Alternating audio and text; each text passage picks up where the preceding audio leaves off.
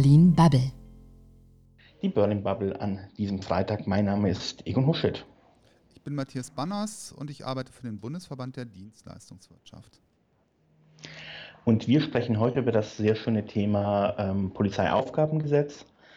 Ähm, denn äh, das wurde in Bayern überarbeitet, löste damit eine Diskussion aus. Der Staat in Bayern darf ähm, ohne Wissen der Betroffenen Postsendungen bei Postdienstleistern sicherstellen, darf offene Bild- und Tonaufnahmen von Personen bei öffentlichen Veranstaltungen und Ansammlungen machen, ähm, verdeckte Ermittler und V-Personen einsetzen und ähm, Handgranaten zum Beispiel schon dann einsetzen, wenn Personen erkennbar den Gebrauch gefährlicher Waffen beabsichtigen und kein anderes Mittel geeignet ist, das zu stoppen.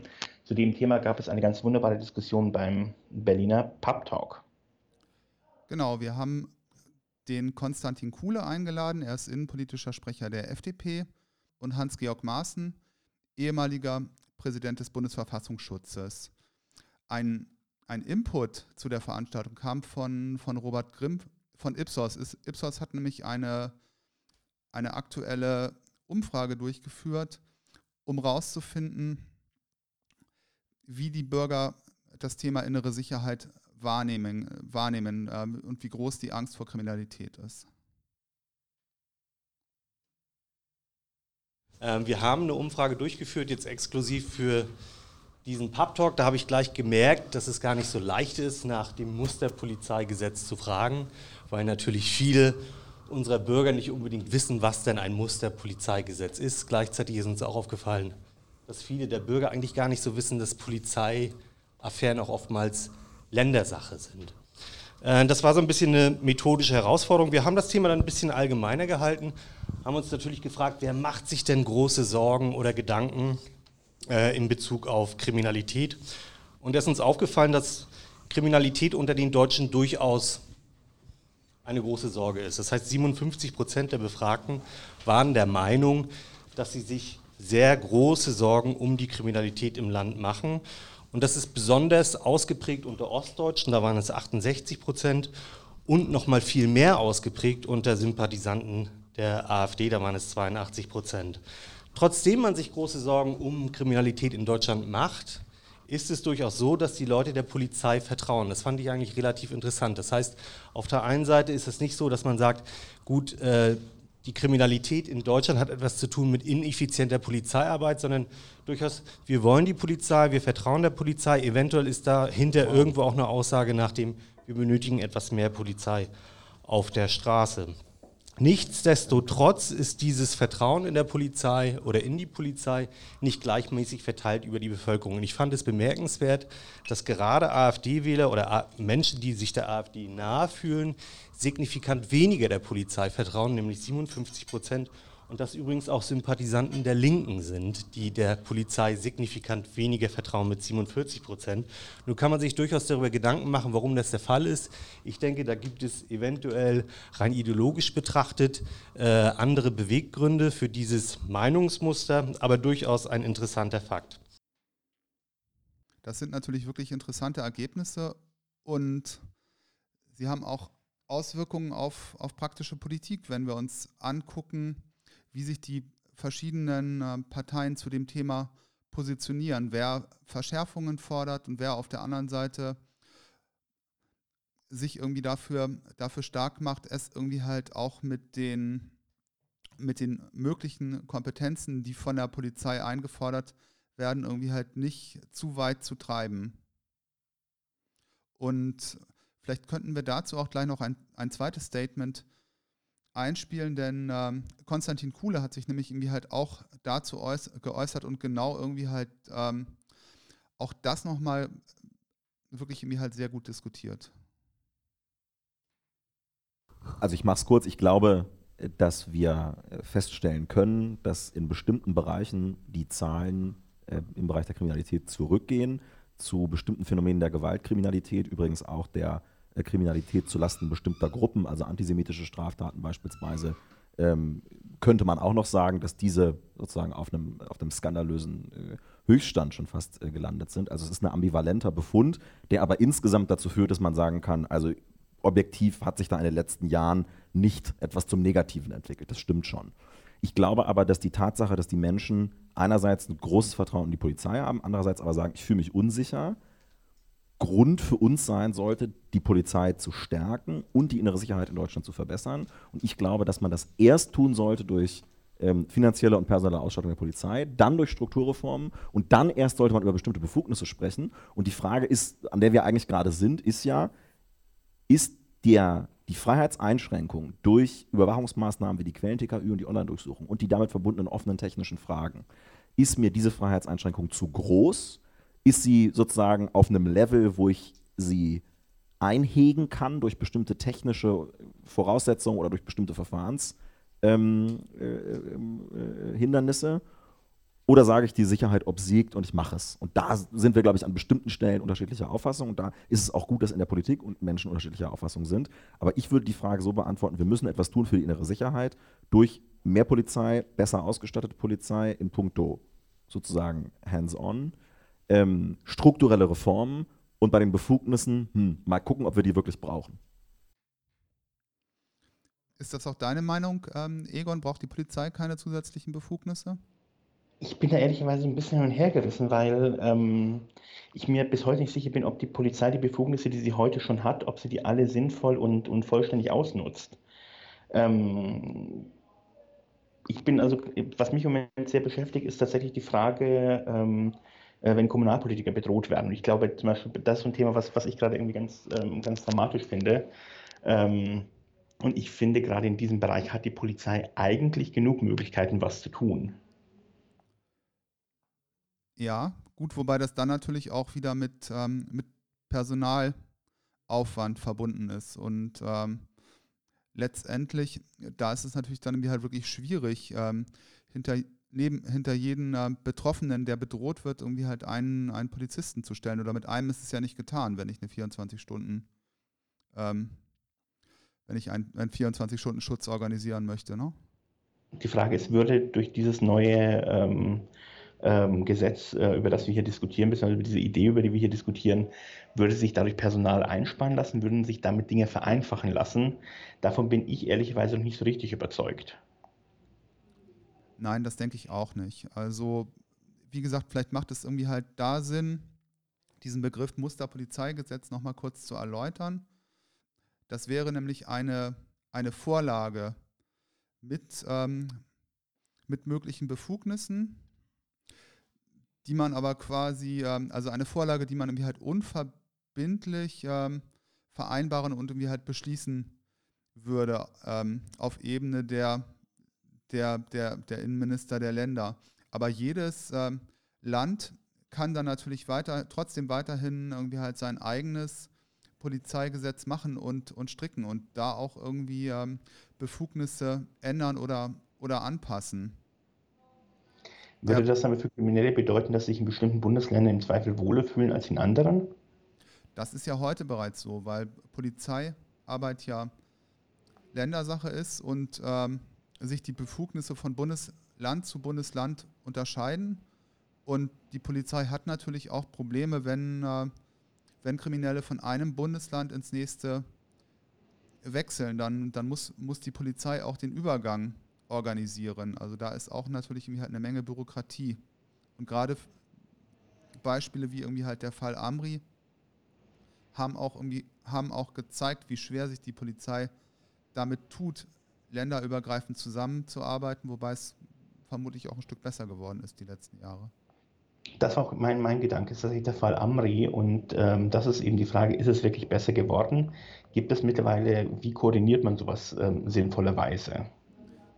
Also es gibt ein gemeinsames Einsatzzentrum, wo, wo sich auch ähm, die verschiedenen Polizeien und ich glaube auch ein Stück weit irgendwie halt die Dienste irgendwie halt noch stärker vernetzen als in der Vergangenheit.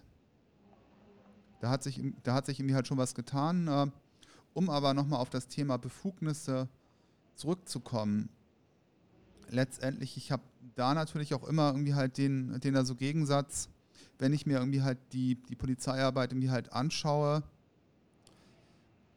dass ich dafür sehr viel, sehr viel Personal benötige.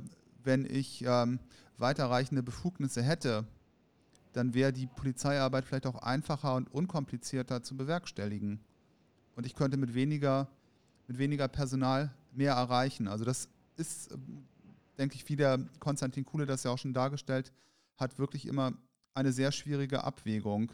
Wir haben noch ein ähm, sehr, sehr passendes Statement von dem Hans-Georg Maaßen zu dem, zu dem Thema. Eine hundertprozentige Sicherheit werden wir in Deutschland nicht bekommen. Ich bin auch immer wieder überrascht, dass es immer wieder Politiker gibt, und da benutze ich den Ausdruck wirklich vorsätzlich, bewusst, die populistisch antreten und sagen, wir können es, wir können hier in großem Umfang Sicherheit herstellen. Man muss, denke ich, als Politiker insoweit auch ehrlich sein und den Menschen reinen Wein einschenken und sagen, bei den jetzigen Befugnissen, bei der Ausstattung der Polizei können wir viel erreichen, aber wenn es eine 98-prozentige Sicherheit geben sollte, da wären wir fast so wie in Nordkorea und das will auch keiner. Und das muss man den Menschen in Deutschland wirklich auch sagen. Ja, eine klare Positionierung von Herrn Maaßen. Ähm, absolut. Die Frage ist letztendlich, ähm, da will ich noch mal ganz kurz auf ähm, Robert Grimm und seine ähm, Ergebnisse ähm, zurückkommen. Die Leute haben aber doch irgendwie scheinbar doch nicht so richtig das Gefühl, dass, ähm, dass sie sich sicher fühlen. Woran liegt das Ganze? Liegt es an der Medienberichterstattung? Oder was, was müssen wir tun, damit Leute das Gefühl haben, sich sicherer zu fühlen? Na gut, da stecken wir doch in einem klassischen PR-Dilemma. Also klar, letztendlich die Kriminal Kriminalitätszahlen sind in den letzten Jahren nicht hochgegangen. Auf der anderen Seite, Bad News are Good News. Es wird natürlich verstärkt und, und also vereinzelt über, über einzelne, einzelne Schicksale, ähm, einzelne Vorfälle berichtet. Und, und, diese einzelnen Vorfälle sind natürlich auch irgendwie am Ende irgendwie halt sehr gravierend und zahlen dann auch ja, auf das Unsicherheitsgefühl irgendwie halt vieler Bürger ein. Und wir haben natürlich auch, ähm, wie gesagt, wie die Umfrage von, von, von Robert sehr gut gezeigt hat, wir haben natürlich auch die typischen politischen Debatten, wo sich dann einzelne Parteien irgendwie halt jeweils, jeweils unterschiedlich positionieren.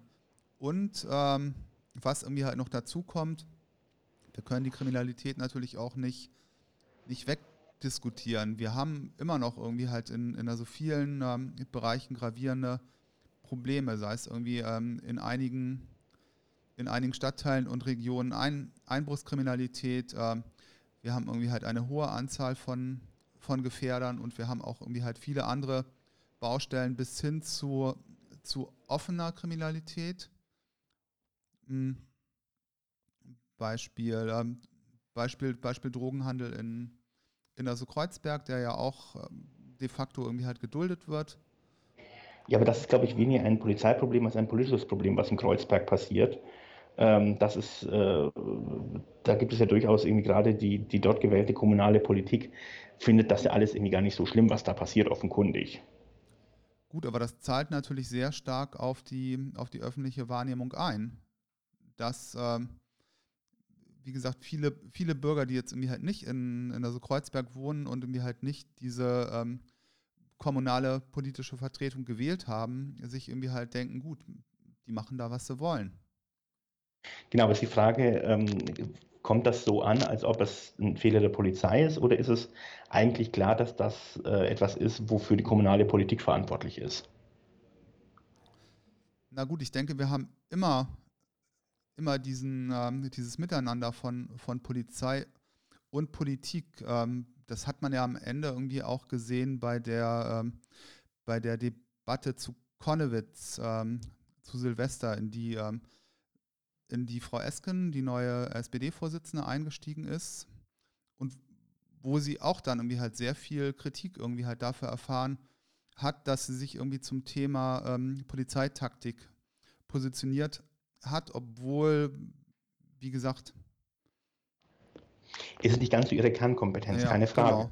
Genau, äh, und das hat sie, glaube ich, dann auch relativ deutlich zu spüren bekommen. Ähm, äh, trotzdem, äh, mein Punkt ist nach wie vor, hat, es, also, hat das Auswirkungen, dass man die Polizei für unfähig hält, wenn wir sehen, was in Kreuzberg passiert, oder ähm, ist es ähm, etwas, wo klar ist, dass das äh, etwas Politisches ist? Denn hier ja, würde sonst der Polizei was angekreidet werden, wofür sie faktisch nicht wirklich etwas kann. Na gut, die Zahlen von, von Robert Grimm zeigen natürlich auch, dass wir in also vielen Bereichen eine hohe Wertschätzung für die, für die Polizei haben. Aber klar, in Kreuzberg sehe ich es auch so. Wir haben da ähm, auch ganz klar irgendwie einen, eine so Polizeiversagen, weil äh, letztendlich es auch irgendwie halt weiterhin irgendwie halt gelingt, systematisch gegen Gesetze zu verstoßen, ohne dass da etwas getan wird. Ähm, springen wir mal ganz kurz auf ein, auf ein, letztes Thema über, nämlich die Frage ähm, Zentralismus in der Sicherheit. Wie viel muss da vernetzt werden? Wie viel muss da zentral passieren? Ähm, dazu hat äh, Hans-Georg Maas noch mal was Kluges gesagt. Als Bundesbeamter, auch wenn ich im Ruhestand bin, muss ich sagen, äh, ist man teilweise schon als fleischgewordene Feindbild von, für Länder, wenn man allein diese föderalistische Struktur in Deutschland anspricht, Bund und Länder. Dabei halte ich es für durchaus richtig, dass wir in Deutschland ein föderaler Staat sind und wir haben sehr, sehr viele gute Erfahrungen auch in Bereichen gemacht, wo es auch sehr gut funktioniert. Aber ich glaube, im Bereich der inneren Sicherheit brauchen wir mehr Zentralismus. Ich meine, ein bayerischer Minister hat es einmal zutreffend gesagt, obwohl er nun ein Oberföderalist war. Er hat es nämlich mal gesagt, also wenn in Berlin die Kinder dumm ausgebildet werden und in, Berlin, in Bayern und in München die Kinder gut ausgebildet werden, dann haben die Berliner ein Problem. Aber wenn in Berlin die Sicherheit nicht funktioniert, haben auch die Bayern ein Problem, weil im Zweifel der organisiert Kriminelle oder der Islamist wenn er in Berlin nicht überwacht wird, auch einen Anschlag in Bayern begehen kann. Das heißt also, ich will damit sagen, was die Struktur angeht, muss man bei der inneren Sicherheit von der bisherigen Konstruktion des Föderalismus aus meiner Sicht abweichen. Dem stimme ich ausdrücklich zu.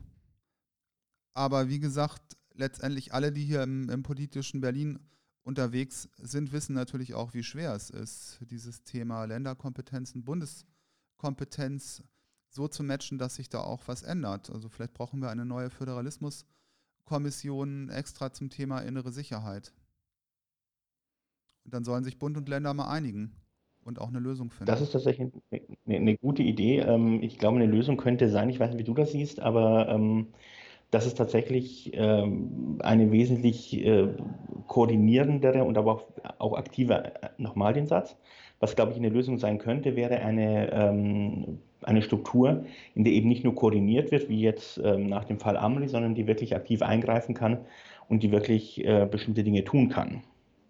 Und zwar eben nicht nur auf der Ebene, wenn der General äh, äh, etwas an sich zieht, sondern ähm, auch schon auf wesentlich geringeren, auf wesentlich niedrigeren Ebenen.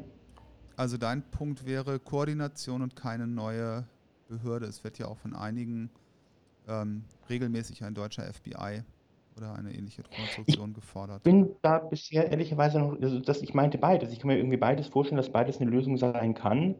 Ähm, ich habe mich mit dem Für und Wider der einzelnen Dinge noch nicht so richtig auseinandergesetzt. Ähm, glaubst du, dass sowas überhaupt im Föderalismus in Deutschland durchsetzbar wäre, ein deutsches FBI? Ich würde es mir wünschen, sagen wir es mal so. Also, und das ist natürlich auch nur ein, nur ein Baustein, ein Punkt, wir haben natürlich auf der anderen Seite auch noch diesen Gegensatz zwischen ähm, den Polizeien, die ermitteln und tätig werden dürfen, und den, ähm, den Geheimdiensten, die beobachten und, und drauf gucken dürfen und äh, da natürlich auch ihre, ihre Quellen schützen.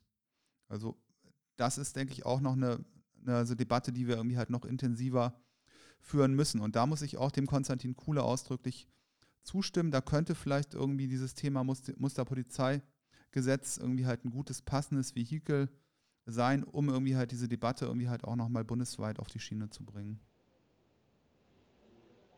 Wunderbar. Dann haben wir das Thema für heute ausführlich behandelt. Ähm, es war mir ein Vergnügen, Matthias. Das war es mir auch, Egon. Alles Gute und Bis schönen nächste Tag Woche. noch. Bis nächste Ebenso. Woche. Tschüss. Tschüss. Das war Berlin Bubble.